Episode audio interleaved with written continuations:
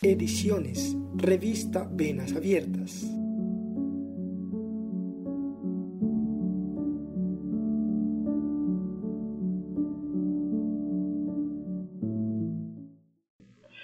Bienvenidos a Derechos Comprados con Sangre, yo soy su locutor Santiago Peláez Cabrera y el día de hoy vamos a analizar los artículos de la edición número 16 de la revista Venas Abiertas.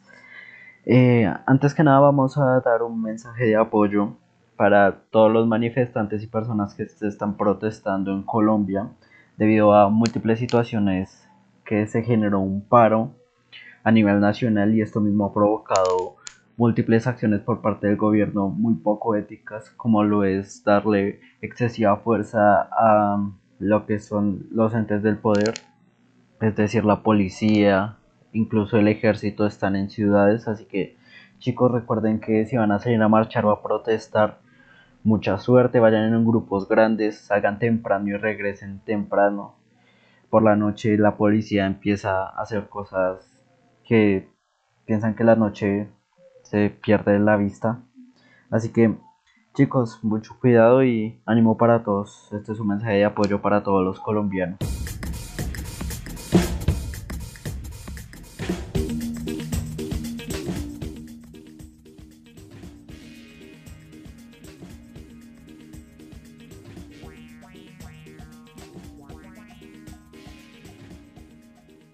Bueno chicos, iniciamos el día de hoy con el artículo de Mundo que se llama A Paso Lento, como todo en Colombia, por fin llegaron.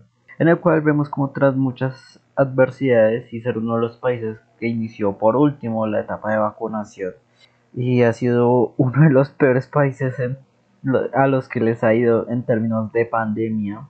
Por fin ya llegaron las vacunas, pues siendo que muchos jóvenes mayores, muchos mucha gente que realmente los necesita y estaba suplicando que llegaran, pues por fin llegaron las ansiadas vacunas, pero pues como todo no es perfecto, mucho menos aquí en Colombia, se ha entrado en el plan de COVAX, que es un plan en el que se conseguirían vacunas no gratuitamente, por desgracia, que debería serlo, sino que a un precio mucho más bajo. Por lo mismo, han habido ciertas complicaciones, tanto para la inyección, o sea, para la redistribución, como muchas cosas, siendo que Colombia ha sido, ha sido uno de los pocos países que no ha podido completar la segunda dosis en la mayoría de su población de, de tercera edad, siendo que pues esto es un, una grave afectación para la mayoría de las personas.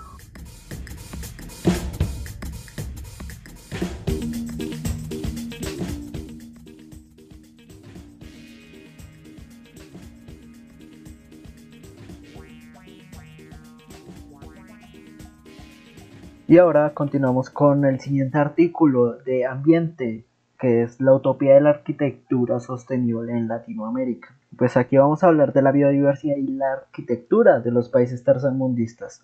Pues como en el mismo texto se expone, estamos en un lugar de privilegios donde la naturaleza abunda. Latinoamérica es básicamente el pulmón del mundo y asimismo tenemos mucha biodiversidad. colombiana entre Colombia, México, Brasil, Argentina, Paraguay, todos los demás países que existen en Latinoamérica, somos de los que más biodiversidad tienen.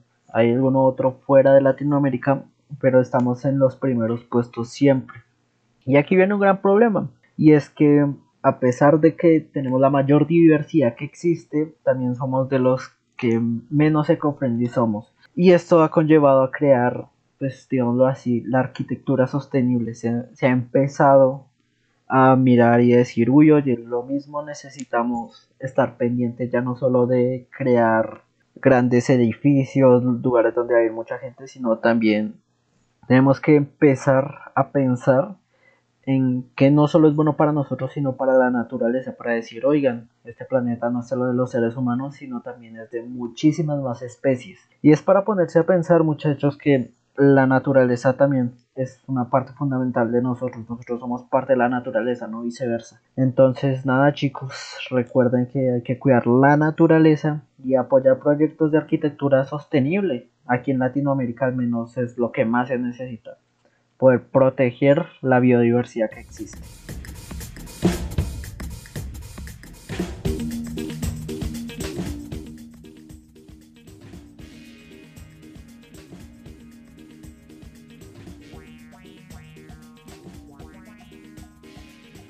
Bien, ahora nuestro siguiente artículo es Antes de las clases, un artículo de la sección de educación. En este artículo nos centramos en los hábitos y ciertas actividades que tienen que desarrollar las personas, adultos, jóvenes, niños y cualquier persona que esté estudiando.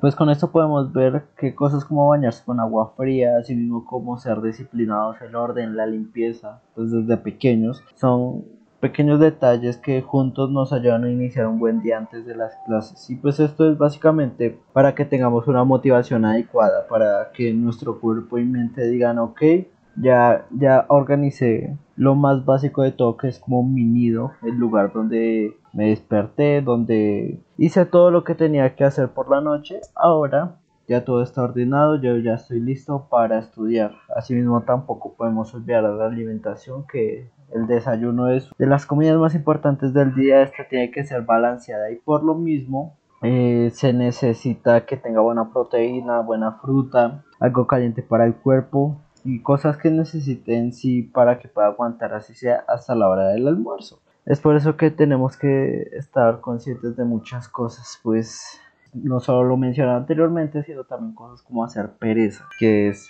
lo que a muchos nos mata a la hora de levantarnos, que es como, ah, ¿para qué? Pero pues ese para qué representa un, en nuestro cerebro un, ah, y si no lo hago, y así, si no lo hago es no hacer las actividades que tenemos que hacer. Así que chicos, presten atención a eso, es muy importante para el día a día.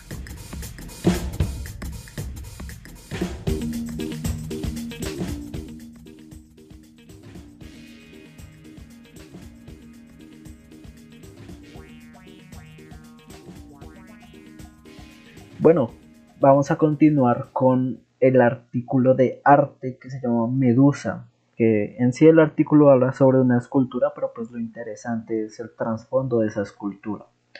Esta escultura fue hecha para el movimiento MeToo, un movimiento que pues a grandes rasgos y resumido malamente, eh, se habla acerca de el movimiento que hubo para hacer hablar a las personas que, que les habían pasado cosas malas que fueron ultrajados en trabajo por gente mucho poder que en un inicio se les decía como hmm, usted es la que tiene la culpa, usted es la que se le va a callar, usted es la que no tiene poder y ahora se les cree.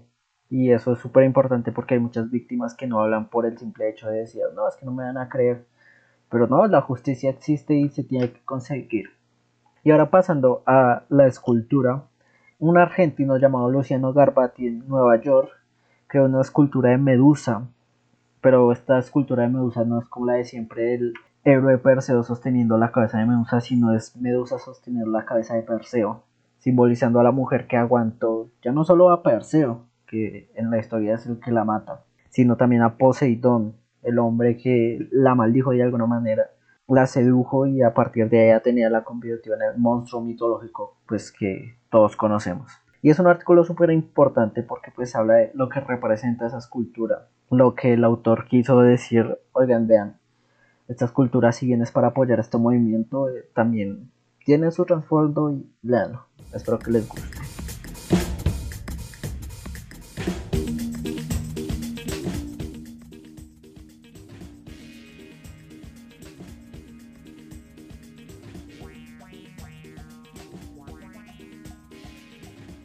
Bueno, para finalizar con los artículos del día de hoy, vamos con el artículo de opinión, que este se llama Violencia en niños, niñas y adolescentes o NNA.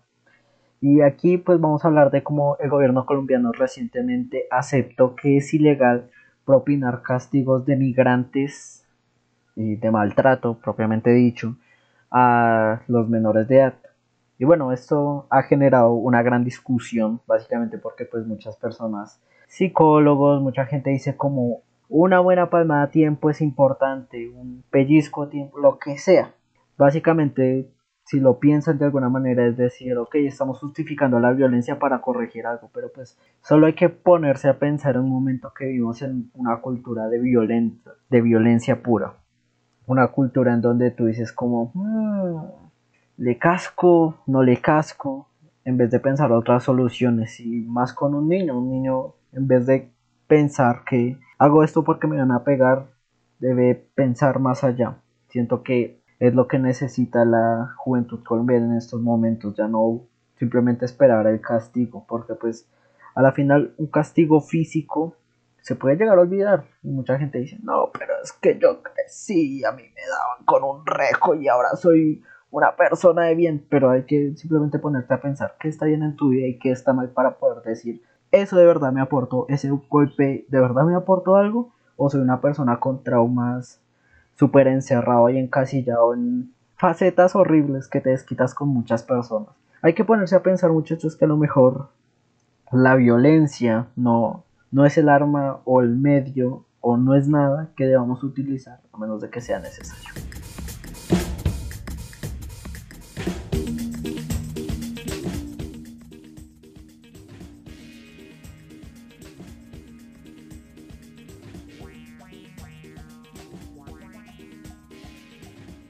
Bueno, eh, respetada audiencia, con esto nos despedimos. Yo fui su locutor Santiago Pelas Cabrera y espero que les haya gustado nuestro análisis e interpretación acerca de la edición número 16 de la revista. Recuerda que compramos nuestros derechos con sangre y esperamos no volver a hacerlo. Yo fui Santiago Peláez y eso fue todo por el día de hoy. Soy lo que sostiene mi bandera, la espina dorsal del planeta en mis cordilleras. Soy lo que me enseñó mi padre, el que no quiere a su patria, no quiere a su madre. Soy América Latina, un pueblo sin pierna pero que camina. Oye, tú no puedes comprar al viento, tú no puedes comprar al Revista Venas Abiertas, periodismo nuevo en el siglo XXI.